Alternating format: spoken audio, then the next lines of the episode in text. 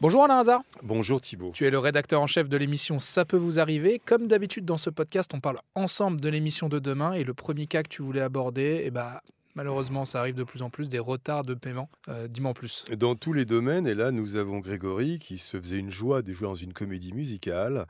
Il avait des cachets garantis. euh, C'était une comédie euh, inspirée d'un célèbre roman.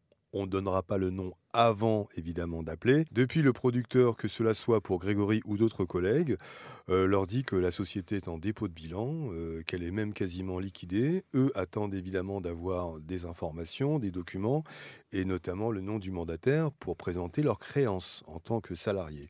Il y en a quand même, en ce qui concerne Grégory, pour 4000 euros. Oui, voilà, c'était ma question. Et depuis, euh, le producteur n'envoie pas les documents. Donc on se demande vraiment s'il est sur un dépôt de bilan ou s'il gagne, un, tout gagne un petit peu de un temps. tout petit peu de temps. Et alors, le deuxième cas que tu voulais aborder, on sait qu'aujourd'hui, l'essence est très très chère. Mais alors, en plus, maintenant, on a de l'essence euh, dangereuse. Alors déjà, c'est cher, mais si en plus ça, ça abîme les bagnoles, euh, c'est un peu compliqué. quoi. C'est ce qui est arrivé à, au mari de Laurence, qui euh, va faire le plein, euh, même si ça coûte très très cher. Quand on n'a Et pas le choix. lui, ça lui coûte encore plus cher, puisque de l'eau de puits était dans la cuve. Et a priori, ça a bien esquinté le moteur. Il y en a pour 7434 euros de réparation.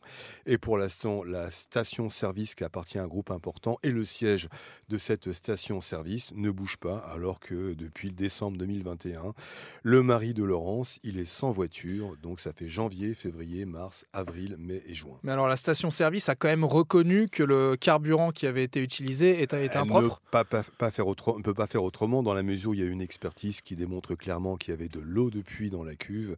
Je pense qu'à un moment donné, elle n'a pas été abritée et qu'elle s'est mélangée à l'essence. Et évidemment, l'eau de puits avec de l'essence dans un moteur, c'est pas terrible. Eh bien, merci Alain Hazard. Rendez-vous 9h30 pour euh, tenter de résoudre ces cas sur RTL. À demain, Thibault.